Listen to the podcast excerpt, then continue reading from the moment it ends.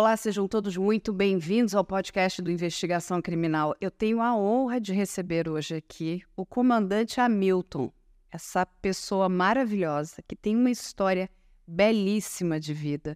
Vai dividir com a gente aqui e vai inspirar muitas pessoas, porque a história do comandante é inspiradora. Seja muito bem-vindo, comandante. Obrigado, Carla. É uma honra, um privilégio estar junto com você. Você tem uma experiência de televisão incrível, anos.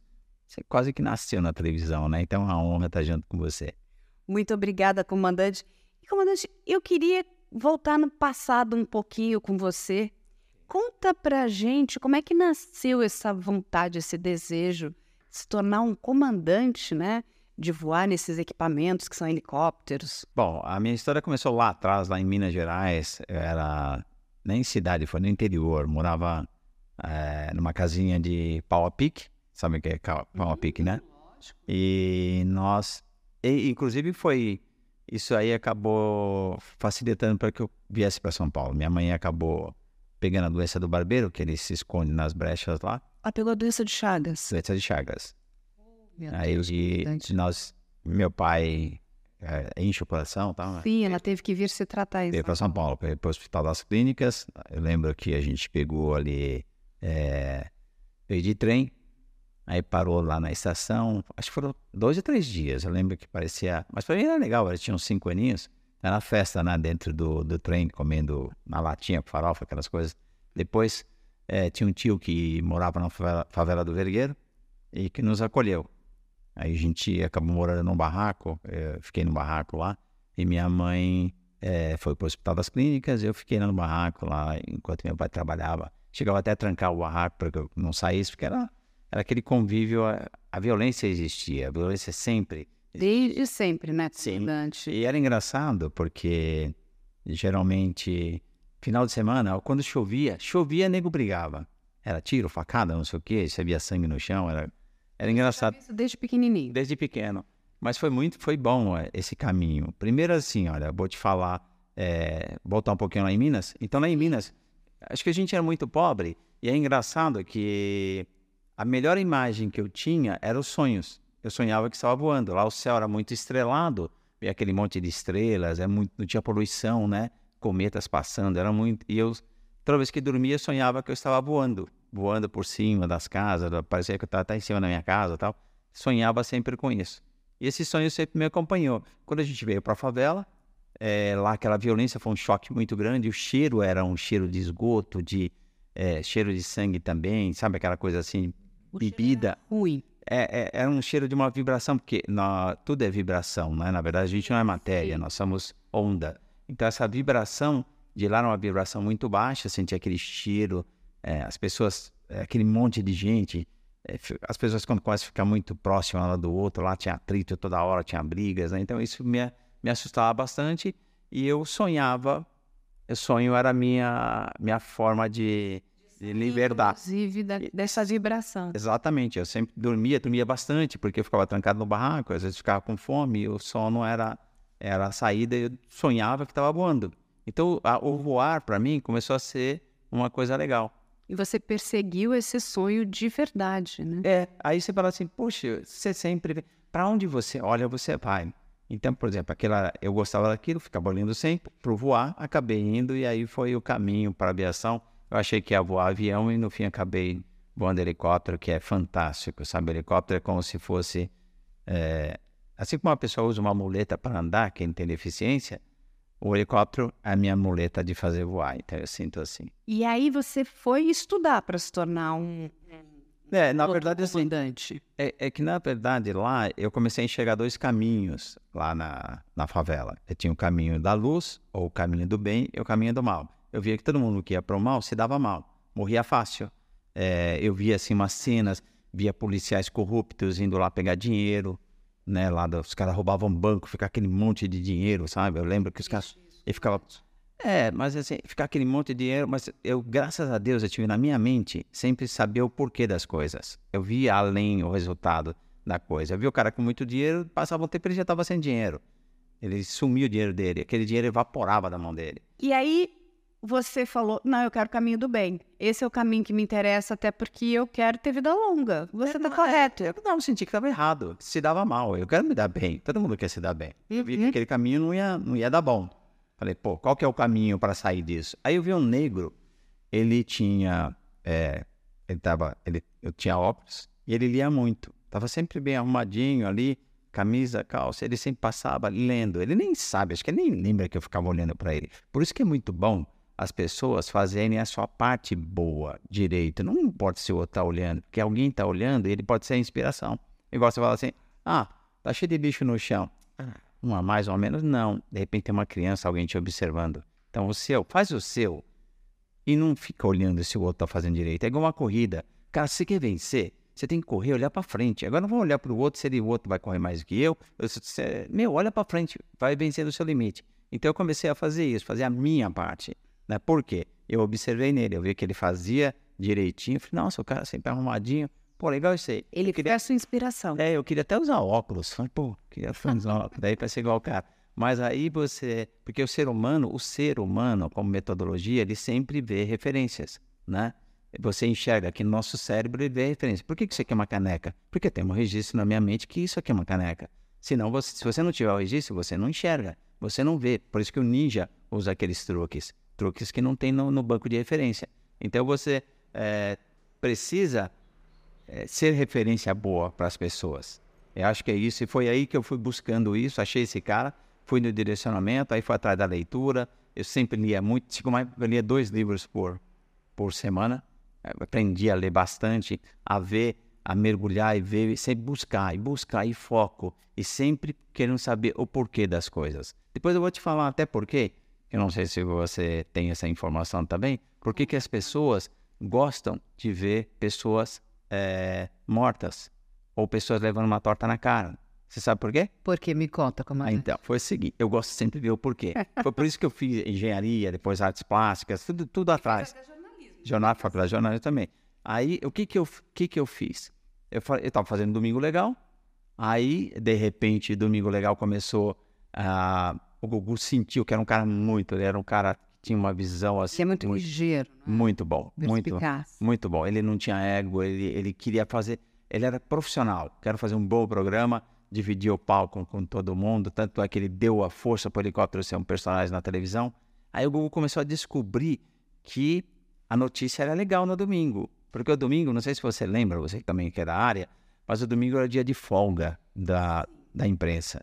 E nós começamos a fazer jornalismo no domingo acabou com, com a folga dos caras, né? Porque a gente fazia a pauta da semana. Aí o Google começou a descobrir isso e foi assim, crescendo bastante. De repente, eu comecei a ser usado durante a semana. Eu sou o único cara na televisão no mundo. Uma vez veio o pessoal da, da Austrália e um da Alemanha fazer uma entrevista comigo. Eu sou o único cara no mundo que trabalhou ao mesmo tempo em quatro programas em três televisão diferentes.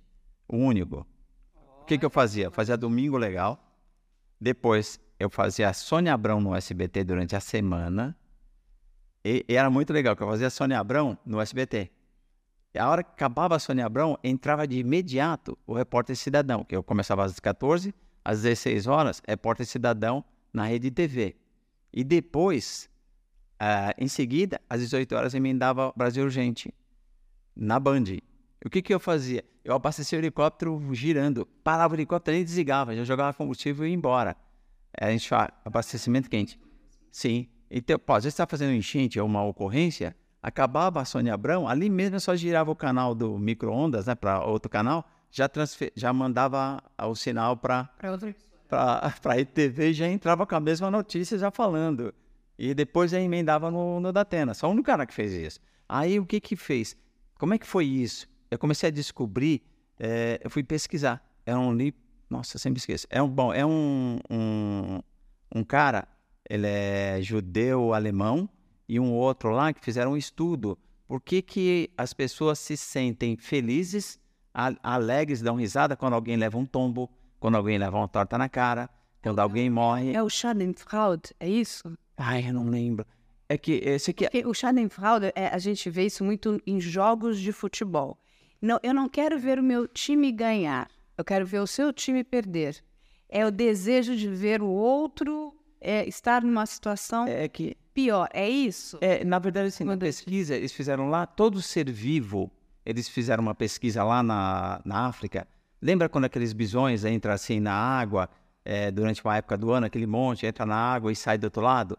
Aí os crocodilos pegam os que estão mais velhos, mais fracos. Sim, sim. Então, eles descobriram que todo que, é, é, os animais recebem uma descarga de alegria quando vê o outro morrendo. Fala assim, não sou, não fui eu. Ah, entendi. Foi ele, não fui eu. Então, todo ser tem lá dentro, todo ser vivo, que ele, é, quando alguém, é, isso até, né, fala, nossa, O outro, o outro se ferrou e não fui não fui eu, é todo tem, então ele fala assim, não fui eu hoje. Então, é lá no fundo, é lá no fundo. Então, ele fez esse estudo e todo ser vivo sente isso, porque alguém vai morrer, alguém vai levar uma torta na cara, alguém vai cair, e não fui eu. Então, é muito legal essa pesquisa. Ele fez a pesquisa com seres vivos e com pessoas também, e ele recebe, a pessoa dá um alívio. Por isso que ele fica olhando ali, ó, não fui eu. Porque na favela acontecia isso. Os caras ficavam vendo o cara morto lá no chão. Às vezes ia, as meninas iam com, com os irmãos mais novos, é, de 8, 10 aninhos. O irmão ficava assim, sabe aqui do lado? Você já viu quando ele senta assim, né, com as? Ficava lá segurando o irmão lá, assim, de lado, vendo, olhando o cara morto no chão. Aí eu falei, pô, vou dar uma... O que que é essa, essa né? É, aí, Logicamente é um desejo mórbido, né? Sim. tá lidando com a morbidez. Você sabe, comandante, que quando eu comecei a fazer os programas policiais investigativos, eu tive acesso a um- uma tese de doutoramento nos Estados Unidos, ali na Universidade do, do Arizona, aonde esse esse professor comprovava que os programas, né, de de realidade policial, de crimes, inclusive ajudavam a diminuir em até 30% a sensação de insegurança, porque as pessoas também passavam a ter informação. E elas estavam na tranquilidade dos seus lares. Então elas não estavam elas elas conseguiam assistir, mas elas não estavam dentro, vivendo de fato aquilo. Então, deve ter, inclusive, essa correlação também que você está falando. A pessoa, ela está ali, ela é um espectador, ela é só um espectador, né? E ela, inclusive, ela pega aquelas informações para se autoproteger. Sim, para se ajudar. É interessante. Eu- só complementando, então, o que que, que que eu fiz? Eu fiz esse estudo e fui ver que horário, é, principalmente as pessoas que infelizmente no nosso país não tem o hábito da leitura, o brasileiro não lê manual, ele compra o equipamento e sai ligando tudo, aí não funciona. Ele não lê, sabe? Ele não lê é, equipamento, não lê manual. Então ele não lê o próprio manual da vida, ele não se prepara. Aí eu fui ver, pô, não estuda, o que que eu fiz? É, eu vi com o público maior e que horário que estava. Aí é, descobri que a- essa faixa que gosta desse tipo de programas, desse tipo de conteúdo mais assim voltado à violência, era das 16 horas até umas 18, 19 horas.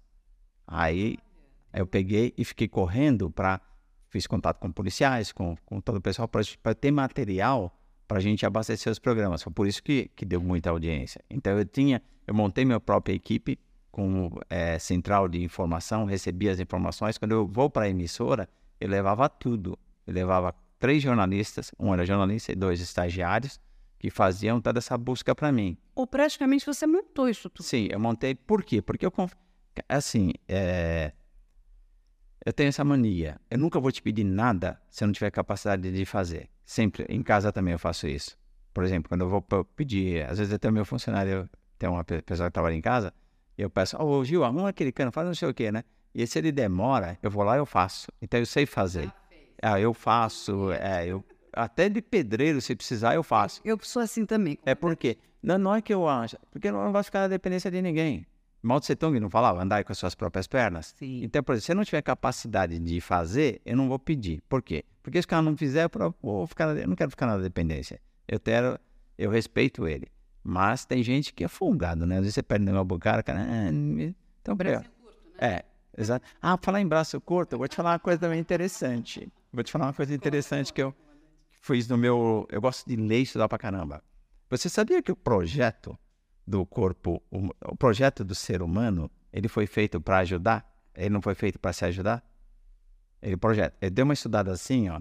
É, Desmond Morris também deu uma lida, tá? Fiquei olhando é, como é que era. Aí você, o projeto do ser humano, ele foi feito para ajudar. Por isso que minha mão é para frente. Tá. É, é- é difícil você coçar suas costas. Você Sim. fez. Por isso que você tem a sensação e você recebe também lá nas suas células, quando você ajuda alguém, você algo, faz algo legal para alguém, você recebe uma, uma descarga ali de coisa boa. Uma sensação boa, né, o projeto do ser humano é para ajudar pessoas. Se você quer se dar bem, se quer, sou egoísta, eu quero me dar bem. Ajude pessoas. Ajuda. Quanto mais você ajuda, por isso que teu braço é para frente, é mais fácil você fazer.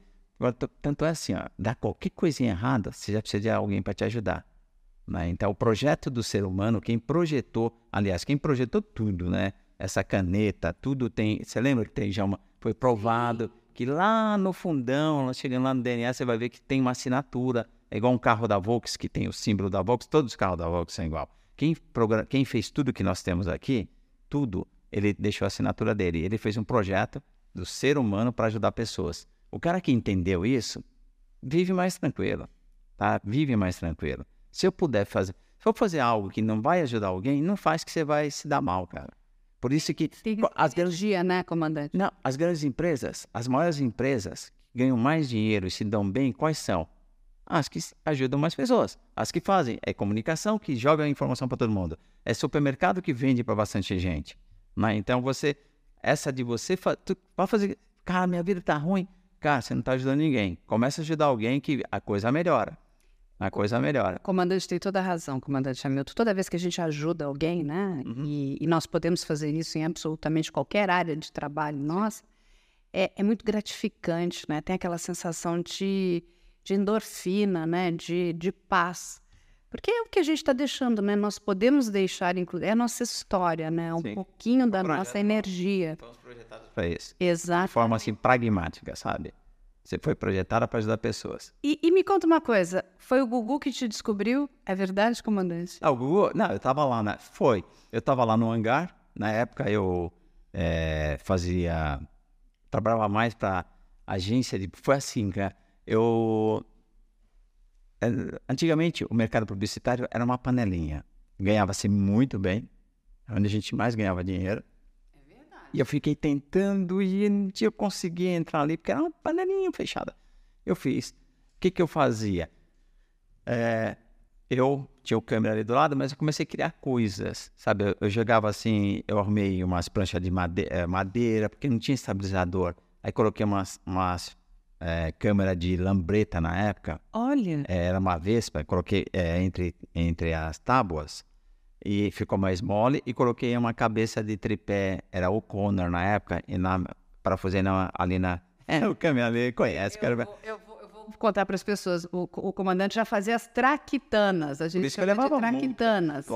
Foi o cara que mais levou multa na, Ah, na época, sim, foi um dos pilotos mais multados no Brasil. Aí fiz lá, eu colocava, o cara sentava ali, deixava bem acomodadinho, arrumei um cinto também de segurança que era, peguei de pessoal que fazia é, rapel, não sei o quê. Adoro. Aí eu fiz lá pra proteger o cara, pô, gravei uns, gravei com o cara, depois o cara, oh, de novo eu, depois começou a falar, ah, o Hamilton, eu vinha bem baixinho, assim, eu lambia o chão, porque é uma movimentação, eu eh, fazia com helicóptero.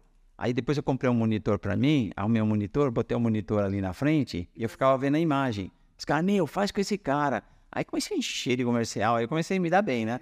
Aí nessa época o Google apareceu lá no hangar, aquele jeitinho, né, terninho lá. Ele falou, ô, seu Cucu, tal. Ah, acho que você, acho que eu vi uma noite lá fazendo aquele negócio da sessão premiada lá no seu, né? É, é, então, vou fazer um programa ao vivo e tal.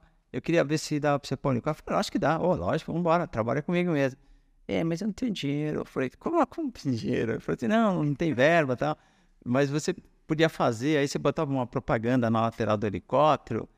Aí, mas o que você quer fazer? Ah, queria jogar uns paraquedinhas, a gente podia fazer umas coisas. Dá pra jogar alguma coisa? Falei, dá fazer um paraquedinha, depende de jogar.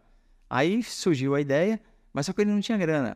Falei, ah, vambora, vamos fazer a aventura aí. Você topou a empreitada. Topei e não, eu Você achei, ainda arrumou patrocinador. arrumei patrocinador. Gente, Mas no começo eu não tinha. Eu não tinha grana também assim. Porque helicóptero custa caro. Helicóptero não era é meu. top. Ele não é só comandante, ele é produtor executivo.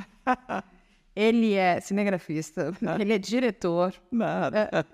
É que eu ia nas feiras, na NAB, fui em Cannes, né? Eu ia Mas- atrás. Você tem, você tem que ir atrás, né? Você tem que buscar informação. Aí eu acabei, eh, lá em, nos Estados Unidos, eu participei de alguns filmes, eu ia assistir, tinha um amigo lá, criei amizade lá em Hollywood, uma, lembro uma vez um filme lá com a Sandra Bullock, um monte de gente. é- Lá é maravilhoso, né? Sim, sim. Eu? É Que que é isso? Quero fazer uma, fazer uma, uma externa, pô, aquele monte de carro, ela fecha caminhões, fecha tudo, restaurante, né? Tem, tem eh, doces, salgados, e ainda tem a hora do almoço. Falei, nossa, meu.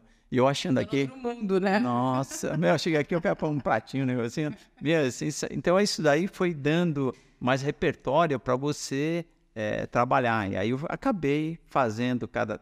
E aí você acabou numa aliança muito grande com o Gugu, não É, foi? é, a nossa, o Gugu a gente chegou até a ser sócio, tivemos a empresa junto. Ele era um cara de visão.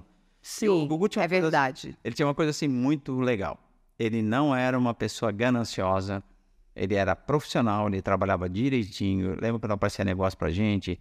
Se aparecia alguém desesperado, nossa, sabe aquelas coisas assim de oportunidade? Imagina o cara tá vendendo a casa dele. Ele fala, ah, não, isso não é legal, é, não é bom, né? Deixa, vamos, vamos, não vamos não, sabe? Não aproveitar do cara. Então isso era Ele não era aproveitador, Não, né? não. Ele era uma pessoa de bom coração. Deve É. ter sido muito difícil, comandante, quando ele morreu. Para as pessoas que Ah. eram muito próximas a ele, não foi? Ah, foi. Eu lembro que, assim, antes dele morrer, eu tinha até encontrado com ele no avião, vindo dos Estados Unidos, por um acaso, eu estava no mesmo avião, estava uma cadeira à frente, até brinquei com ele lá na época, lembro que eu, eu bati assim nele, falei assim, ó, ô seu Cucu, me dá autógrafo. Aí ele virou assim, ó, você para com isso. Então a gente brincou, depois ficou. é, e a gente falou nesse dia bastante sobre a, sobre a, a vida, né? Sobre as mudanças, sobre a televisão. Eu lembro, foi a última assim, conversa que a gente teve. É, a gente sempre conversava bastante, nós falávamos, a gente sempre A trocava. partida do Gugu foi muito inesperada, né? Foi, Foi. muito, foi um acidente doméstico e assim, ele é muito jovem, né? Cheio de planos também, foi muito triste. É, é porque é sempre choque, né? A gente sabe que eu vou embora, todo mundo vai Todo embora, mundo vai. Mas assim, às vezes a maneira da, da partida Exatamente. É, e aí você fica, né? Porque ainda mais que nós temos uma visão um pouco mais, nós sabemos como é que funciona a linha do tempo, que ela funciona perfeitamente. É, até que chega um dia que aí é o final mesmo, você, através da linha do tempo, você pode às vezes estender, não sei se chega a estender, mas você pode encurtar a sua vinda. O que, que é a linha do tempo? A linha do tempo, só para a gente deixar mais claro, exemplo é muito bom, né? Por exemplo, a gente sai, você está na sua casa, você vai no supermercado. Você vai sair é, para ir no supermercado. Quando você está saindo, você lembra de uma coisa, toca o telefone, você segura, você, você segurou dois minutos. É, se você tivesse saído direto no supermercado, você teria encontrado no caminho ou lá no supermercado pessoas. Se você, dois minutos, você vai encontrar elas ou não encontrar em posições diferentes. Ah, tá, tá vou entender melhor. Você saiu, foi direto, chegou lá, tá um assalto no supermercado. Aí, é, de repente, tiros, alguma coisa, você está envolvido. Se você chegou, atrasou um pouquinho mais, você chega lá, já está a bagunça do supermercado, de repente até a polícia, você não entra no supermercado. Então, tudo é assim. Por isso que você, o tempo inteiro, você está mudando. Na aviação, a gente toma muito cuidado com isso, para fazer as coisas direitinho, porque um erro, você muda a linha do tempo. Isso já foi... é, tem alguns estudos que mostram isso. Então eu me preocupo muito com a linha do tempo, por isso que eu faço direitinho, eu faço a minha parte de forma a forma que eu acho que é correta, eu sigo os sinais, os sinais, sabe, os avisos. Então você sempre olha, usa igual os, os animais. É que o ser humano é muito lerdo. Os animais, eu ponho comida para os passarinhos lá em casa, eu fico, eles picam e olham, picam e olham, sabe, o tempo inteiro. O ser humano é lerdo. Tem acidente do cara usando o celular, andando e caindo em buraco. O cara não percebe que são distrações. Você tem que tomar. São as distrações que te tiram do seu foco e do seu objetivo de vida. Exatamente, comandante. E aí vou aproveitar esse gancho aqui com você. Eu conheço vários comandantes, né, pilotos de helicópteros, e, e todos eles falam exatamente a mesma coisa, da questão de que um desvio De- pode significar uma catástrofe. né? E Acidente ou incidente. o quanto é importante essa responsabilidade, né? E a- essa profissão traz isso muito. E ela deixa isso muito claro. A gente até estava conversando um pouquinho antes, o comandante aqui participou, né? Ele chegou no acidente dos Mamonas. Sim. Lembra, comandante? Aquilo, e nós estávamos conversando. A pressa, né? É uma tomada de decisão Mudou a linha do tempo. mudou a linha do tempo. E todas aquelas vidas foram exterminadas. Sim, é, os meninos, é, ele, fala, meninos que tinham um bom relacionamento, lá no, eles participavam bastante lá no Domingo Legal, muito brincadeira, pareciam crianças, a gente ficava lá no estúdio. Lá. Não, eles eram muito queridos. Nossa, eles eram, eram muito bagunceiros. O dia de alegria lá no camarim, o dia que eles chegavam, a gente ficava brincando, tirando sal, eles eram muito brincalhões. E aí você vê uma conduta, eu não, tô, eu não, não posso falar, quem sou eu para julgar alguém? Eu só estou dizendo que nós pilotos de helicóptero é, ou de avião, eu também vou avião, então nós pilotos, nós somos responsáveis, porque quem entra e está sentado lá atrás, ele está na sua mão. Então é muita responsabilidade Exatamente. você é, ter a vida de alguém na mão. É como um médico, o cara tem a vida do, do, paciente na mão, ele tem que realmente fazer muito bem feito. Então o piloto realmente tem que estar tá sempre pronto, sempre pronto. É uma profissão que realmente exige muita responsabilidade, porque a pessoa não tem chance. Se ele tivesse a chance, ah, eu errei, ele vem aqui, ele assume, ele pega. Não, ele está na sua mão, cara. Isso é muito importante. Então você é uma responsabilidade muito boa, muito grande, é uma carga muito grande que vocês têm que estar pronto para isso sempre. E, e, e, uma coisa importante que você falou também, comandante, a gente precisa ouvir o comandante, né? A palavra já diz. Ele é o comandante. E muitas vezes, quando a gente, né, porque nós lidamos com esses acidentes também, é, o que a gente escuta é: não, porque temos. Não quero ouvir o que ele está falando. Eu, eu, preciso chegar naquele determinado é, local, naquele determinado momento. Vamos trazer de novo o acidente ali que aconteceu em Paraty, que né, vitimou ali o ministro do STF, hum. o Teori. Aquele dia, e eu conversei com né, barqueiros ali da região de Paraty, todos falaram: eu não sei como é que aquele avião decolou o mundo caía em Paraty, estava tudo fechado. Uhum. Era de uma imprudência absurda. E depois ali investigando, o que a gente recebia de informação é que tinha uma pressão muito grande em cima daqueles pilotos para que eles, né, levantassem voo. Olha de novo o que acontece, comandante. Então, mas você não chegou em lugar nenhum, você acabou com a sua vida. Eu dei instrução, muito, eu dei mais de 8, hora, 8 mil horas de instrução. E uma coisa que, e teve vários pilotos que eu cortei Alguns nem gostaram. Eu cortei. Tá certo. Para você. Por quê? Você tem que ser líder, é comandante. Eu já perdi um contrato com o Banespa, que era o Banespa lá atrás. É, o diretor do Banespa, peguei ele lá para levá-lo até o litoral e eu não estava em condição. Ele falou: Eu tenho que chegar lá. Eu falei assim, cara, não dá. Ah, então, olha, se você não chegar, nós vamos cortar o contrato. Eu peguei e voltei e falei assim: Meu, tá encerrado o contrato. Aí pegou um bico de. Eu falei, não, eu voltei e devolvi. E, e, cortei. Já teve outro problema com outro, outros. Um outro também. Não sei se ele tá bêbado, é uma empresa muito grande, não vou falar, mas ele ficou bravo comigo. Porque eu cortei. Queriam, né? É, falei, não dá. Não é dá. sua vida também. Não, não é vida, é princípio. É, é regra. Se você não seguir princípios, a aviação é muito tênue. O que faz um avião ou um helicóptero voar é, é uma coisa mágica é simplesmente uma diferença de pressão entre a parte de baixo e a parte de cima de uma asa. Se você pedir a explicação, por mais que eu te explique, você fala assim, tá, tudo bem, mas é uma magia, é, é algo especial. Só que exige que siga as regras. A linha é muito tênue, você tem que segui-la. Não dá para inventar. Então você realmente tem que comandar. Se o patrão fala, então devolve a chave, perca o emprego. Mas tem que ter. Outra coisa assim, que eu já tive vários paus, até na televisão, direto. O Marcelo Rezende, a gente teve uma briga com o Marcelo Rezende. Maravilhoso. Eu já briguei com ele também. É, ele. Não, eu ia quebrar ele. Eu, eu, é, quase isso também. É, ele, ele saiu aí. Fui com o Marcelo Rezende. O pessoal seguraram, e depois ele veio, passou um tempo, ele veio e me abraçou. Eu tava sempre sentado, ele veio dar um beijo na minha cabeça. Ah, pô, calma, meu, você não pode fazer assim. Eu falei, eu fiz cara tem muitos anos. Então eu, eu aprendi a ter respeito, respeito às pessoas. Ele foi muito folgado. Aí a gente depois ficou. Depois, e era muito folgado. Folgado né? pra caramba. Então ia quebrar ele. Falei, cara, tu vai ficar seis meses sem andar. Ia quebrar ele realmente. Aí, mas graças a Deus, deu certo. Eu acho que exagerei um pouquinho, mas ele exagerou muito mais. É, ele voltou né? atrás. E a linha de respeito, porque foi. Aí foi, resolvemos. Mas assim, o que? O Marcelo Rezende, um exemplo. Eu estava com o Marcelo Rezende, nós, depois se procurar na internet, você vai ver. Foi uma sequestro na zona norte de São Paulo. Eu estava voando, eu acho assim, Deus, ou sei lá, a energia que tem no ar, às vezes ela manda sinal para você. Eu sempre peço para que eu possa Lógico. ser um agente materializador de coisas aqui na Terra quando for possível, conta comigo. Eu estava voando, Aí, é, olhei assim, eu vi num, lá embaixo num carro um, negócio esquisito. Um cara pegou na cabeça do outro e enfiou dentro de um carro. Tipo um sequestro. É, mas isso enfiou assim, para mim estranho. Eu cheguei pro meu operador, falei, ó, joga a câmera para trás, porque você não pode girar para não... Eu vou andando devagarzinho, você joga a câmera para trás, fecha. Não, esse carro mais para trás. Esse aí, vamos seguir ele. Aí eu seguia meio disfarçado. Esse cara estava sendo sequestrado. É, eu pedi para a Record é, chamar a polícia, dar uma averiguada ali. É, acho que ele tem 40, 50 anos, um negócio assim. Tem, essa aí tem na internet. Aí ele pegou, tava, é, queriam 30 mil reais dele e iam matá-lo. Ele estava morrendo, ele falou assim, de medo. Ele falou que ficava rezando, orando, orando.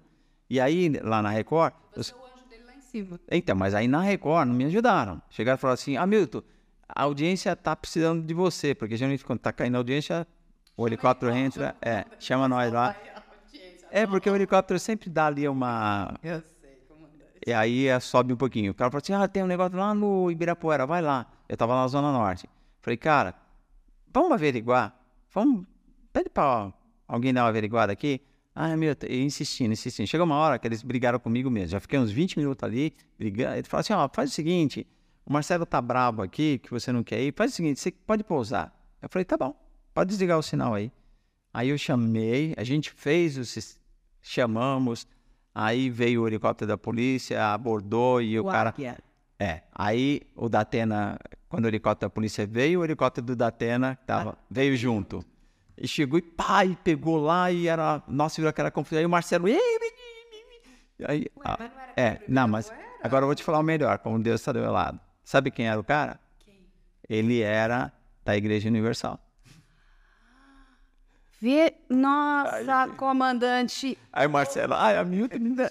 Aí, aí pedido perdão, né? É. E ficaram assim quase um mês lá dando testemunho, que falaram que foi um anjo, realmente, que foi uma coisa de milagre mesmo. Como é que eu tô passando? Olha e veja aquele negócio. Exatamente. E não, isso Aí, é coisa. você viu, você viu que coisa legal? Eu falei assim, nossa. A gente não sabe por que, que isso capturou né, a sua atenção.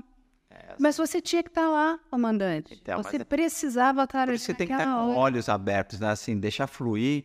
Que aí, uma vez também tava passando, eu vi um negócio, um cara na, lá no mato, bem vestido, os caras do lado, falei, o que esse cara tá fazendo aí? Aí girei, aí os caras começaram a correr, foi uma bagunça, ele tava sequestrado e a polícia tava rodando procurando, aí saí correndo, deu uma cara- o cara, ele tinha escondido ali.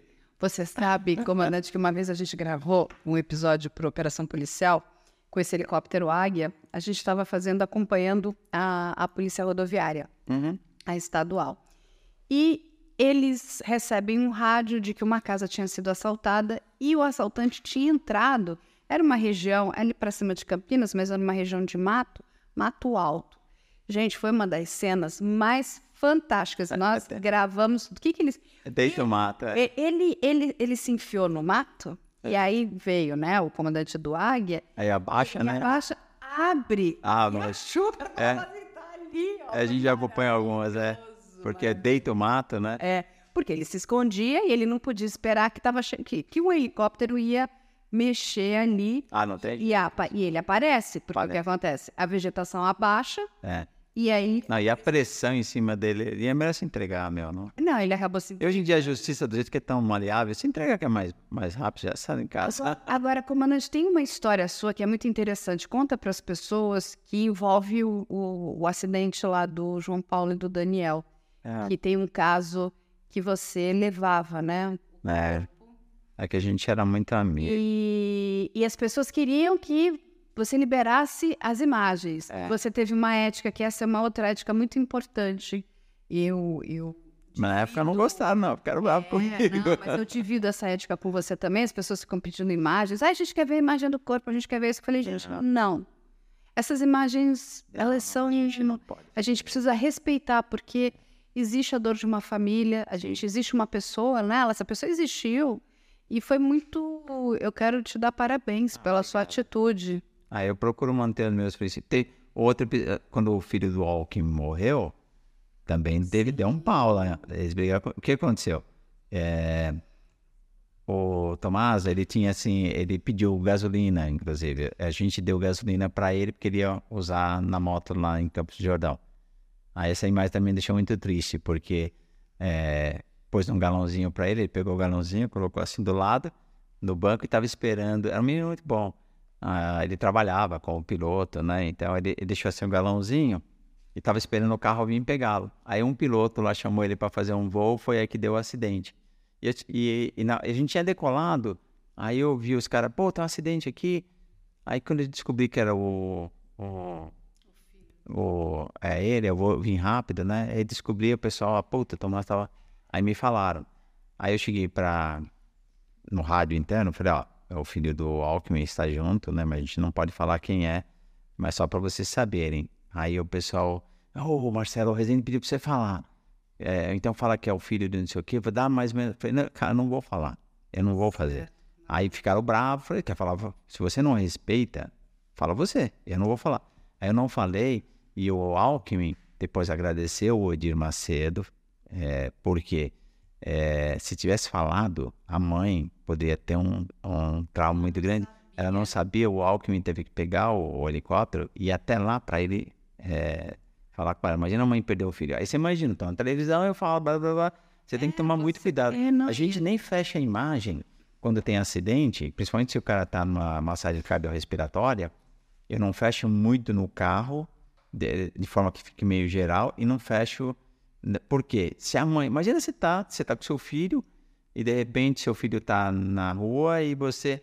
Eu, eu já põe até ângulo, sabe? A gente precisa respeitar a é, família da vítima. Imagina você tá assim, você vê que teu filho tá morrendo na televisão. Não, mas isso é, é fantástico, comandante. Ah. Essa ética profissional que a gente não pode perder, não pode deixar não. que isso vá embora, né?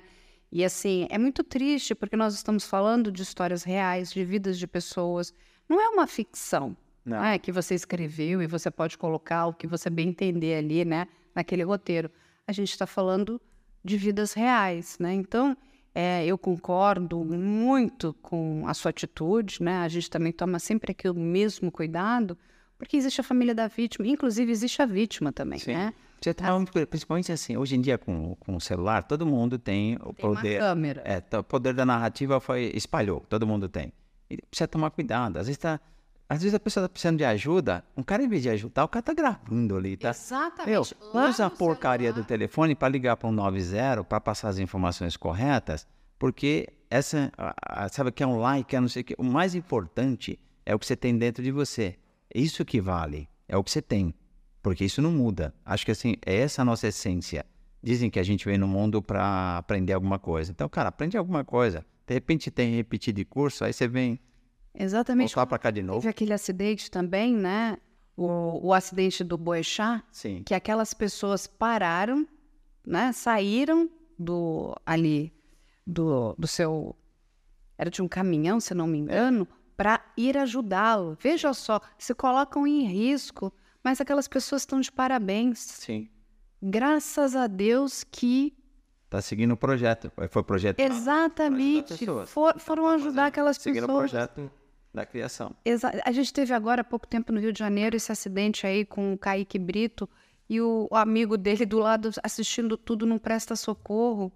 Tem umas coisas, comandante, que a gente não consegue entender. É, é que, é eu falei, muita esse desvio de conduta, principalmente distrações, às vezes acaba é, virando você. Você é o, é o que você se alimenta. Que tipo de coisa você se alimenta? Que tipo de de material você consome, que tipo de vídeo você assiste, que tipo de livro você, você lê, que tipo de conversa você tem. Isso vai refletir no que você é. Então você é importante. Não adianta ficar reclamando do mundo. Primeiro você tem que arrumar você. Buda, é, que não é uma religião, né, é uma forma de vida, ele falava que você é, primeiro tem que consertar você, que aí o resto se conserta de forma natural. Exatamente, a gente tem que se consertar. Sim, é, o tempo inteiro. Eu procuro fazer isso. Eu também. Estou na busca, não é que eu consegui. Não, não. e a gente tem Caramba. que, tá, a gente tem que ouvir, não é? A gente tem que descer da nossa arrogância, né? Porque às Nossa, vezes não a gente... nada. Eu vou ao helicóptero, quando eu olho lá embaixo eu vejo pontinhos. Tem pontinhos que acham que é rico, que acham que é importante, é pontinho. Agora você imagina para o universo, o que, que é esse pontinho? Nada. Agora conta pra gente, comandante, o que, que foi um dos momentos mais difíceis é, ao longo dessa sua carreira? Ah, tudo vai uma sequência, assim, eu procuro fazer as coisas sempre Eu procuro, eu procuro. A minha busca é fazer sempre bem feito para não ter que refazer. É mais fácil você fazer na primeira. E o trabalho para você fazer mal feito e bem feito é o mesmo, né? Então você às vezes é até mais fácil e bem feito. Então eu procuro fazer isso. Agora tem coisas que sempre deixam a gente chateado. É, as imagens que mais me chateiam é quando eu vejo criança sofrendo. Por quê? Por isso que eu faço um trabalho nas escolas, eu visito escolas há mais de 25 anos, tem umas revistinhas que eu que eu que legal. desenhei, que eu fiz, se quiser depois te mostro. Quero ver. Ah, o Edilson pega depois no carro, a gente te mostra. São, são revistinhas de educacionais, porque a gente é, eu fui uma criança que consegui chegar aonde estou, teve o privilégio de sentar diante da Carla. Por quê? Eu que tenho o privilégio não, com privilégio, você. não. Mãe, você tem uma história incrível. Então, para estar junto com você, foi escolhas e janelas de, de oportunidades que o tempo inteiro eu fui pegando e foi dando certo. Porque na vida é assim, ó. Imagina que tem um trem correndo, aí é, quando você entra na frequência dele, da coisa boa, ele parece que ele está parado, não tem? Ó, os dois trem do lado, imagina que tem uma porta que tem outra. Se você entra na frequência, encosta, você simplesmente passa. Então essa busca por isso, essas janelas de oportunidade foram aparecendo na minha vida, então eu tenho que agradecer isso, eu tenho que devolver isso. Por isso que eu corro atrás da criançada e procuro sempre é, Devolver um é, devolver um pouquinho para eles. E talvez isso faça, toda vez que tem algo que envolve criança, criança para mim não é só pequenininho não, 15, 16 anos, 17 anos, tem alguns que são criança ainda, né? Você tem que respeitá-los, tem que deixá-los crescer. O ser humano, ele não cuida tão bem das crianças como cuida dos animais. Ele esquece que se ele não cuidar bem da criança, ele não preparar bem as crianças, a gente não tem um futuro melhor. E aí você tá velho e vai ter um, um futuro ruim para você. Então tudo é consequência do que você faz. Então toda vez que acontece alguma coisa com criança, às vezes ocorrência, é, eu lembro uma vez, enchente, enchente me chateia demais. Eu vejo os pequenininhos lá, né? Desespero, né? Comandante? Pô, sempre alagado, sempre é, são os mesmos lugares. Aí você fala assim, é o governante? Cara, é o povo. Os caras jogam lixo no, no rio, jogam colchão no rio. Esse colchão, tem até uma historinha que eu fiz sobre isso, sobre enchentes, que é, os caras que causam, sabe, várias enchentes. Quando começa a vir, ver aquele lixo, já tapa as saídas. Ali já vira um dique. É uma das coisas também. Sabe, você, outro cara assim, invasões de terreno, aí o cara vem, invade o terreno, aí arranca a capa protetora e deixa tudo ali pronto para qualquer chuva desmorona. Se nós tivermos aqui em São Paulo, se houver em São Paulo parte da chuva que teve em Santa Catarina, você vai ver que vai morrer de gente. Porque os morros não estão preparados para isso. O cara vai montando, o cara vai montando casa em O que cima de acontece casa. no Rio de Janeiro também. Ah, mas São Paulo, São Paulo é pior. Eu falo porque eu vejo de cima. São Paulo é muito ruim. As casas são. O cara vai tirar a capa protetora, faz de qualquer jeito. Ele faz uma, cheio de vários andares, não manja de cálculo estrutural negativo, vai fazendo. E, e- é- mas é uma questão de educação, não é, comandante? Assim, de- É educação. Por quê? Porque o político, infelizmente, em vez dele se preocupar, criar uma classe de políticos preocupado com o seu país, com o melhor, ou seja, investir, igual fez Singapura, investe 20 anos em educação, aí a gente tem, não projeta, mas não, deixa o cara ali, quanto mais cabeçudo, melhor que ele vota em mim, não sei o que. Ah, meu, aí e vai morrer, não vai levar nada. O cara não entendeu ainda a lógica. Não ente- não entendeu. a lógica do jogo. Sabe, a vida é como se fosse um jogo. é uma Não coisa entendeu. muito egoísta, né? É ela pensa só naquele pequeno universo dela, ela não amplia aquilo, ela não... Vai ficando velho, aí ele fala assim, nossa, Eu podia ter feito, podia ter fiz. feito e não fiz. Aí ele vê que ele já depende de alguém para levantar, para fazer não sei o quê, tem um monte de dinheiro, vê que a família está toda destroçada, Brigando pelo dinheiro. brigando pelo dinheiro dele e não pelo legado que ele deixou, porque ele não deixou nada. Né? Então, cara, você sempre tem que olhar lá na frente. É muito bom você ver os velhos, sabe? Assim, olha, velho, eu também já tô velho, né? Mas fala assim, eu vejo lá. Todos nós estamos, e eu digo que é um privilégio ficar velho, né? É? É bom pra caramba. Porque só, só, só fica velho aquele que vive, né? É, na verdade, assim, eu acho que velho não fica. Porque o, o- dentro de você. A gente é jovem, né? é- não, mas é, é, e é verdade. A gente não sabe como é que é. Se você levar para física quântica, aí já complica. Você vai falar, nossa, é assim, tchuf. O corpo realmente, o corpo, nosso corpo envelhece. ele envelhece, mas não lá dentro. Só, Nossa alma. não existe velhice, existem atitudes velhas, sabe? Concordo. Aí é aí que vai a coisa. Eu tenho 67 anos, mas eu corro, eu nado três horas, três vezes por semana eu nado, chego a nadar seis, é, Nado 6 quilômetros. Que exemplo. Eu nado duas horas, duas horas e meia, dá 6 quilômetros. Às vezes nado 15 quilômetros por semana, eu corro também. O que tiver que fazer, eu faço. Por quê? Eu mantenho aqui a minha atividade. Porque, sabe por quê? Para que eu possa cuidar da quem está sentado atrás. O dia que eu não tiver essa capacidade física de resposta rápida para manter a segurança aeronave, aí eu posso fazer o voo, né? E me conta uma coisa, comandante, quais são os planos para o futuro? Porque a gente sempre tem planos. Eu, eu, eu vá. Quem corre, é igual piloto de Fórmula 1, piloto de caça, piloto de helicóptero, a gente sempre enxerga um pouco na frente. Você enxerga. O que, que é na frente? Eu estou aqui já estou vendo o que eu vou fazer ali. E é só aqui que me interessa. É aonde vai o meu farol e aonde que eu estou indo. Eu não procuro. Porque se você começar a querer enxergar muito além da curva, você já vai sonhar. Aí já não é legal. Então eu olho um pouquinho, olha, estou aqui. Quando eu estou aqui, já estou fazendo, minha mente já está desenhando lá na frente o que eu vou fazer. Então eu já vou fazendo. Então eu procuro fazer isso na vida também. Estou aqui, mas já tenho desenho do que eu vou fazer nos próximos passos. Eu sempre vou mantendo assim. Então eu não tenho sonho, eu não tenho ilusão, porque quem tem ilusão, quem desilude é quem tem ilusão. Então eu procuro não, é, então eu não vou atrás da, disso, eu vou atrás de coisa prática. Eu quero, quero fazer aquilo, então eu já tenho meus planos, estou sempre calçando e fazendo. Fazendo. Mesmo que dê trabalho, não tem problema. O trabalho é que dá mais força e deixa melhor. Vitalidade, né? Tá cheio de vitalidade. Eu vejo em você um homem curioso, né? Sim. Então isso é muito bom. A gente precisa é, de pessoas, de mais pessoas como você, porque você, é, você é um ser humano multiplicador, né? A gente enxerga que a gente consegue ver em você uma pessoa que multiplica boas ações, boas atitudes, né? consegue influenciar. O comandante Hamilton é um verdadeiro influenciador, né? No sentido no bom influenciador. É isso que a gente precisa. Ah, legal, é bom. Uma pessoa que tem uma história de vida muito bonita, tem ética profissional, né? Tem o respeito pela vida, né? Tem o respeito pelo meio ambiente. Eu acho que é isso que é importante. Nós precisamos de bons exemplos que os, os ruins estão aí, não é? A gente fala muito, né? Que na vida a gente, eu, eu também, eu concordo com você. A gente, se a gente não entender o que a gente está fazendo aqui, a gente vai voltar de uma forma pior. Não é? Se tiver um curso, eu tô fora, quero outro.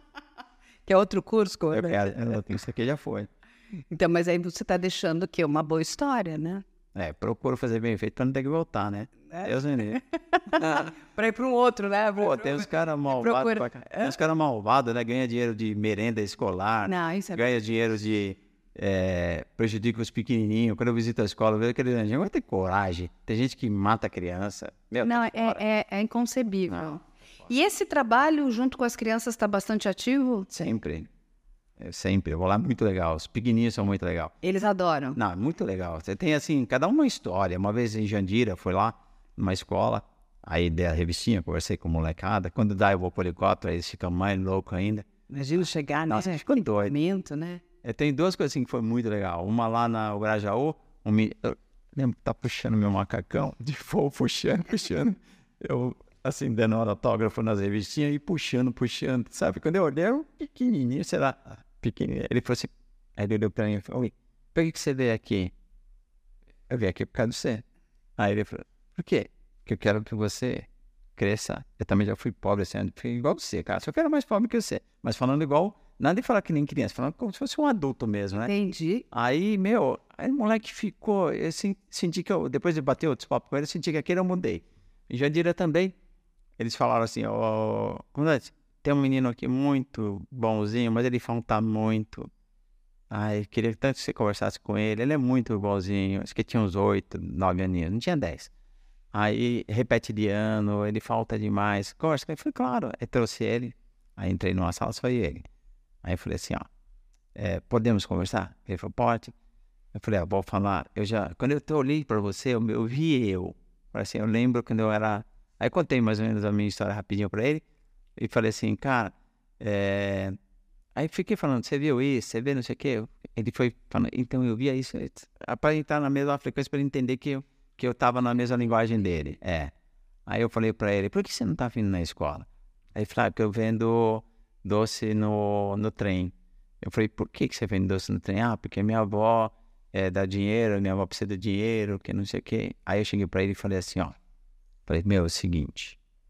É, se eu, eu tinha meu tio, meu tio, o que que meu tio fazia? Quando eu estava internado, minha mãe estava internada no hospital, é, meu pai trabalhando, tinha um tio que fazia bico, sabe? Roleiro, então ele não trabalhava e às vezes eu ficava com ele. O que, que ele fazia comigo? Pegava eu e meu primo, a favela do Vergueiro ali na Vila Mariana, e a gente ia para as ruas ali, a gente, a- as casas boas ali da região, fora da favela, para pedir dinheiro e coisas.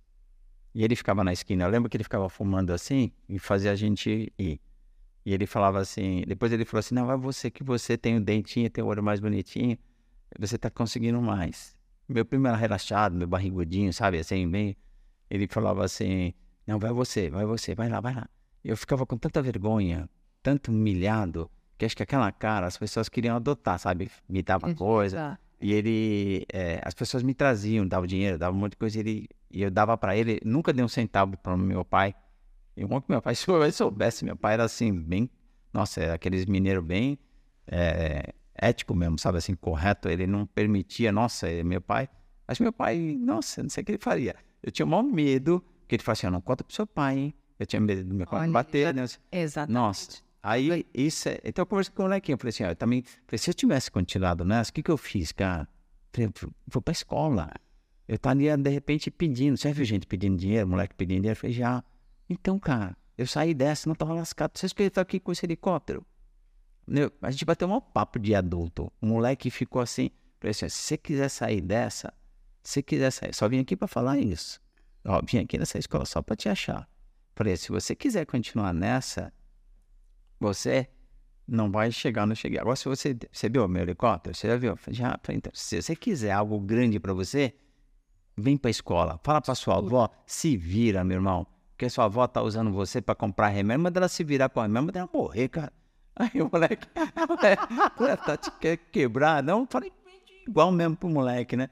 Aí ele falou assim: você tem que ir pra, pra escola, aí você vai ganhar dinheiro, você vai trabalhar, aí você vai comprar remédio pra sua avó, você vai ver como a sua avó vai falar: meu Deus, você vai quer ajudar, você vai ajudar ela de cabeça erguida e não pedindo. Eu falei: você não viu que tem velho lá no, no trem vendendo coisa? Tem. Falei, então vai ficar assim, cara. Aí o moleque, nossa, eu senti que Apavorou, olho, é. vem na escola, estuda pra caramba. É, não, são os E aí adultos você sai. colocando responsabilidade né, Mas de criança adultos em criança. Meu. né? Eu ficava, quer morrer. Comiseração. Mas tinha Não, medo, né? E você, ó, pode contar com a gente também. Quando você estiver numa dessas visitas à, à Ah, legal. escola, pode chamar a gente que a gente vai lá te ajudar aí nessa sua, Pra caramba. nessa sua missão aí. Porque eu acho que a gente precisa Sim. influenciar essas crianças, né? De forma positiva. É o futuro. Se a gente deixar os moleques aí tudo distraído no celular, no joguinho, no videogame, não estuda, não se prepara, não faz exercício físico, não se prepara, meu, que geração a gente vai ter? Uma geração de manipulados, porque os estrangeiros lá fora estão estudando pra caramba. Você vê na China, os caras estudam pra caramba. Sim. Na Rússia, os caras se preparam, frio, ó, 50 graus negativo. Como é que você vai? Meu, você tem que se preparar, cara. Eu lembro, você eh, também você tem contato com os Estados Unidos. Eu lembro quando eu nos Estados Unidos, eu falei, nossa, meu, tem, tô muito atrasado. Aí eu corri para pegar mais conhecimento e ficar, porque tem muita gente na nossa frente. Interessa para os caras que você fique tapadão. Tem menos concorrência. Interessa para vários né, Sim. lugares, né? Que você seja uma massa de De fácil manipulação, exatamente. E quando você entende que é através da educação que você vai co- conseguir mudar esse jogo, não tem outra forma. Não, não. Não é? Então, assim, isso Tem remédio que você vai tomar. eu e é, é o que a gente diz, talvez, infelizmente, para uma pessoa que vem de uma origem né, mais humilde, é mais difícil? É. A gente Não, mas é pode- bom. Não, eu posso falar propriedade. Foi muito bom. Não, muito mas eu não estou dizendo que é ruim, coronel. É, desculpa, não estou dizendo que é ruim, comandante. eu não estou dizendo que é ruim, comandante. Eu estou só dizendo assim, é, talvez é mais desafiador. Ma- mas, olha só, você é um bom exemplo. Caramba, eu adoro dificuldade. Foi a dificuldade que Entendeu? me tornou forte. Israel tem toda aquela tecnologia porque ele é um, um país pressionado. Como é que você pode jogar 3 mil mísseis e o cara conseguir pegar isso? É tecnologia de ponta. Então, mas você concorda que se você quiser de verdade, você sai do outro lado? Lógico. Não interessa olha, eu tenho, tive menos oportunidades que essa determinada pessoa, quer dizer, eu tive menos, vamos dizer, acesso a coisas materiais que essa pessoa, mas eu consegui chegar do outro lado. E a gente mostra isso. Quantas pessoas, né, e eu conheço ali algumas, que passaram em universidades americanas estudando com o livro do lixo. Mas ele confiou na cabeça que ele ia sair do outro lado, que ele ia sair do outro lado, que ele ia sair do outro lado. Ele tinha foco, determinação, persistência, resiliência, não é? Porque a maioria das pessoas, eu sempre digo, não é que elas falham, elas desistem. Não então, acredita. Então, o que acontece? É, vai lá, tenta. Talvez você erre, talvez você falhe, mas não desista. As pessoas acabam desistindo. Elas, né? Ah, não, isso aí é muito difícil, isso aí é muito complicado. Eu tinha, um, Cômodo, né? eu tinha um amigo que ele dizia que adorava aquela frase dele. Ele falava assim: o impossível só vai demorar um pouco mais para a gente conseguir. Sim. Mas a gente vai conseguir. Se a gente enfiar na cabeça que a gente vai conseguir, a gente vai conseguir. Entende? Então, assim, é, é a gente mudar o nosso mindset, né? Que a gente fica, a gente fica assim, ah, eu sou um coitadinho, a vida é muito difícil, eu não tenho oportunidades. Isso é difícil pra quem é mole. Exatamente. é, é difícil pra... e aí, eu sei que a gente tem perguntas para o comandante Hamilton, que eu já chamei, inclusive, de coronel aqui. Ó, ah, já foi promovido. Foi promovido, né? Daqui a pouco, general. Vixe, marechal, tô subindo. É, brincadeira. A Letícia Batista perguntou qual era o quadro do Domingo Legal que você mais gostava, qual era o seu favorito? Olha, eu gostava muito do paraquedinha, achava assim fantástico o paraquedinha, porque eu desenvolvi o paraquedinha, fiz umas costuras e a gente jogava ele, ele caía na mão de quem a gente queria. Então, às vezes, você via numa laje assim, uma senhorinha e tal, a gente jogava lá, ele caía ali. Então, isso era muito legal.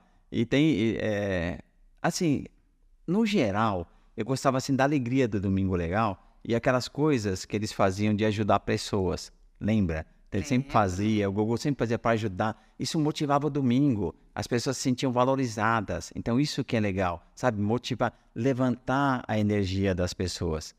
E o Google vinha, brincava, é, a gente tinha ajuda que vinha do céu, tinha um monte de brincadeira lá que a gente fazia, é, principalmente usando o helicóptero, que ele chegava rápido nos lugares, pousava em determinado lugar, aí tinha um desafio de levar algo ali pro programa, o povo descia tudo, ficava em volta do helicóptero. Então, essas, essas coisas, assim, de mexer com as pessoas, sabe, assim, com a alegria das pessoas, é o que mais me fascinava no Domingo Legal.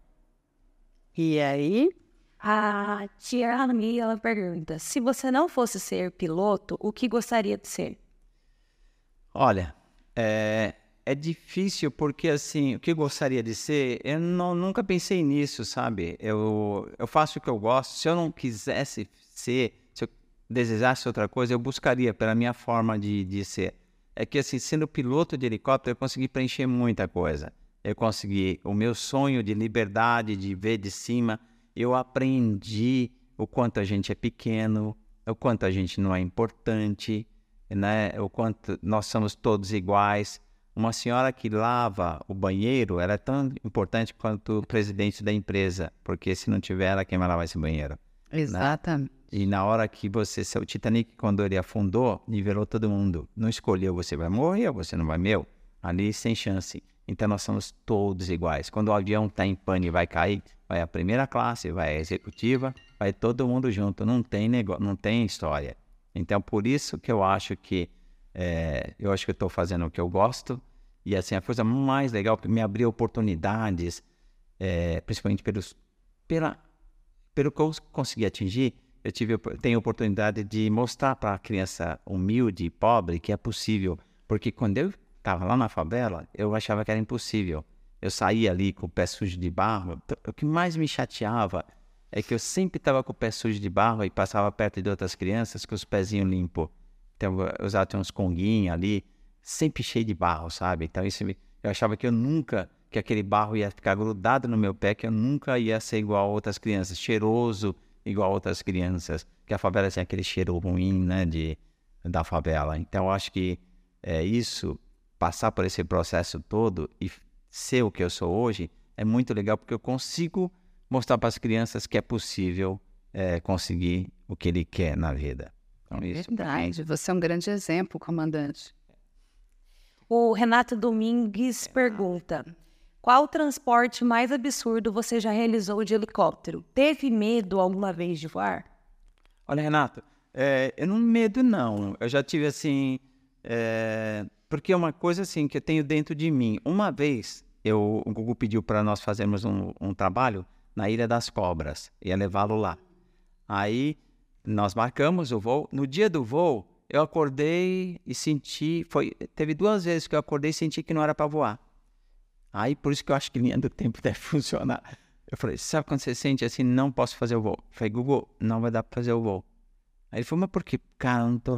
Mas por que o tempo? Não, o tempo tá aberto, tá tudo direitinho. Eu não sei se é por causa da cobra, porque eu tenho medo de cobra, não gosto. Lá na essa ilha é cheia de cobras, a gente tinha que inclusive usar uma, um, uma vestimenta lá. Falei, cara, eu vou te arrumar um piloto. Ele falou, não, não quero não.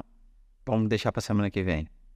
Aí chegou na outra semana, eu fui lá, fiz o voo, não senti nada. Então, quer dizer, eu sinto que é, isso parece ter, Então, eu sigo esse instinto nunca tive medo.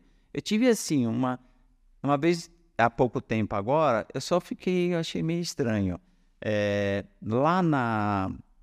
Ali foi em fevereiro que teve aquela, aquela tomba d'água que caiu ali no litoral norte.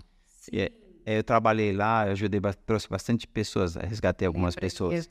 E, e caiu um pedaço Sim, da, nossa, da, lá foi. da, da, da estrada, ficou. As Lá- pessoas lá- ficaram ilhadas Sim, aqui. no lá litoral norte. E foi uma grande lição. Lá tinha carro. Eu lembro que tinha um cara numa Cayenne.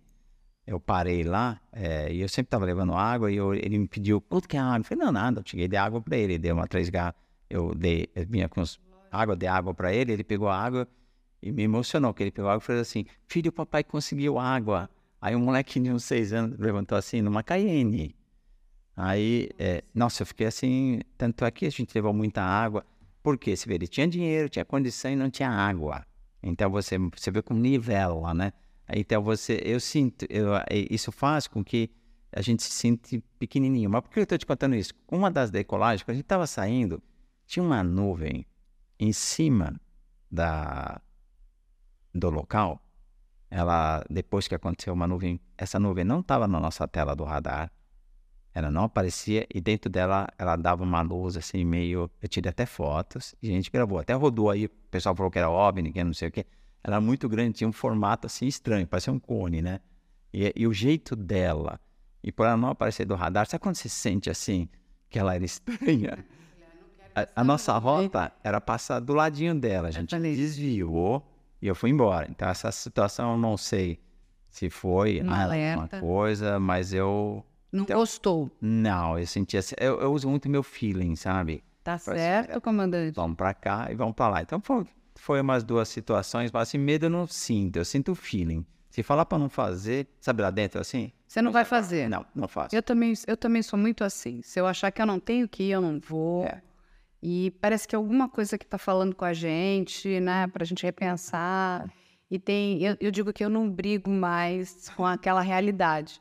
Você fica assim, mas por que, que eu não consegui isso ainda? Porque não era para conseguir. Sim. Não estava no tempo certo. Alguma coisa tinha que acontecer para que talvez aí você vai conseguir aquilo talvez um pouquinho mais para frente. Tem que esperar, você não está maduro, não está pronto, não é aquele o momento. Talvez coisas, né, é o que você falou, uma sucessão de eventos podem ocorrer. Então a gente tem que prestar atenção, a gente tem que parar de brigar com a realidade, porque a gente fala, ah, mas eu não consegui ainda, porque ainda não está certo, ainda não está no momento, então tem que esperar mais um pouquinho. Eu também, é, eu, eu tenho um pouquinho dessa sua linha também. Eu, eu escuto muito, eu presto atenção, eu não, des, eu, eu, não, eu não desafio a vida nesse sentido, sabe? Ah, vamos ver no que, que vai dar. Não, isso não. Está me dizendo que não é para ir, não vou, não é?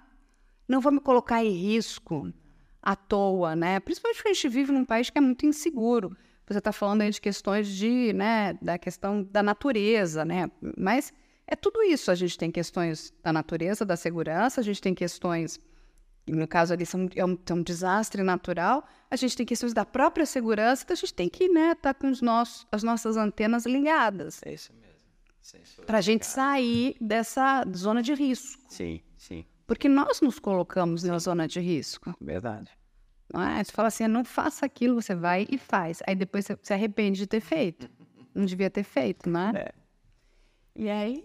Tem a última, que é do Marcos Pedro. Ele pergunta qual a cobertura mais te marcou em todos esses anos de profissão. Olha, são várias coberturas, Marcos Pedro. Tem. É, jornalismo, você está o tempo inteiro trabalhando. Tem algumas que deixam você mais. Mas, assim, o que marca. Você fala, o Mamonas marcou bastante, porque eu conheci os meninos. É, também. Eu achei assim, enchente. Tem uma imagem, assim, que às vezes eu acabo falando dela, que ela me deixou. eh, Tinha uma. eh, Assim, geralmente na enchente a gente fica muito atento. É, você, porque de cima você vê tudo. Já aconteceu uma vez, eu vi um cachorro que estava preso na corrente e a água subindo e ele indo. Aí a gente conseguiu falar com o meu bombeiro e o bombeiro foi lá, chegou na casa, Pra soltar o cachorro. soltou o cachorro. O cachorro tava, ia ser, ele ia cobrir o cachorro. Depois a gente passou lá, já tinha passado, ele ia morrer afogado. Uma senhora também que estava, tinha uma edícula no fundo, foi ali na região do Aricanduva. É, uma estava mais magra, não sei se era a filha, estava em cima já, e tentando puxar a outra, mas ela, ela era obesa, ela não conseguia subir. Subir, não tinha força. E a água subindo. Aí eu consegui avisar, o- veio a polícia lá, o corpo de bombeiros, e conseguiu é, tirar lá, lá do local. Então você, é, a gente passou lá também, é edícula. Es- esses desastres naturais são Então a muito, gente acabou. são muito terríveis, não é? É, a gente vê o quanto nós não somos nada. Não, não são nada, ninguém, né? Aí você olha tem o tempo, tempo inteiro, quando a gente está cobrindo, eu estou olhando para ver se tem alguma situação de risco. Uma vez também tinha um cara que estava paraplégico numa casa, e aí essa a gente não conseguiu, mas o, corpo de bombeiros chegou lá no local e a gente acompanhando, e ficou, cara, qual que é a casa do cara? Cadeira de roda, como é que ele vai fazer? Aí chegaram lá também. Então essas imagens sempre nos Não saem, né? Elas grudam na nossa mente. é, você vai pra né? casa, você sente, porque você fala assim, pô, tô aqui em casa, né, cara? E ali foi, É seguro. perdeu tudo, risco de leptospirose, a criança no dia seguinte, como é que ela vai pra escola? Como é que a pessoa vai trabalhar? Porque ela não perdeu Você tudo. tem que pensar o seguinte, Carla, quando dá uma enchente, ele perdeu tudo. Você tem as suas fotos, você tem seus brinquedos, você Seus tem... Perdeu documentos, tudo, cara. Você saiu de lá sem nada. Saiu de lá sem nada. sua roupa. Então, isso. É muito Só triste. história, né? Só história. A gente, a gente precisa realmente de educação, né, para que a população entenda essa questão, né, do meio ambiente, de não, como você falou, não dá para jogar colchão, não dá para jogar lixo na rua. E por outro lado, nós precisamos de governantes mais atentos, né, principalmente para essas pessoas que vivem nessa área de situação de risco, Sim. porque é- o problema está sempre com elas, né? Com elas. Eu nunca vou esquecer, teve uma vez uma grande chuva. Você deve lembrar, comandante, que eu esqueci o nome daquele é, Otávio Mesquita, eu acho. Tá rindo. É, e a casa dele Ah, sim. foi alagada. Sem- Aí aquilo virou uma comoção, porque assim, gente, mas ele é uma. É lógico que é muito triste o que aconteceu com ele, é um absurdo, né? Mas é, é, não se compara. E as outras pessoas, entende? Ele tem condição de recuperar, né? Possivelmente ele deve ter seguro para cobrir, né? Enfim, as perdas que ele obteve ali é muito triste, mas quando você olha, aconteceu aquilo com ele e todo mundo só falava dele. E as outras pessoas que estão naquela situação de risco, que perderam absolutamente tudo. E nós já vivemos dias que a gente já se acostumou. Sim. Ah, é mais. Então, assim, a gente nem se importa mais, a gente não se incomoda. E isso é triste, a gente tem que é, entender que isso não é o normal. A gente tem que entender que isso é anormal, né? É. É principalmente se preparar para a coisa. Foi o que eu te falei. Tem alguém se preocupando em ver nas áreas de risco se aguenta uma chuva? Ninguém está se preocupando. Se cair uma chuva, gente, nós teremos problema. E Deus é brasileiro. Porque pela situação que tem, você olha e fala, meu, como é que essa casa aguenta? Se, se você sobrevoar, eu passar com você, tem lugar que tem um pontinho e tem aquele monte. Eu falei, cara, esse cara faz isso. Você está caindo sozinho a casa do cara.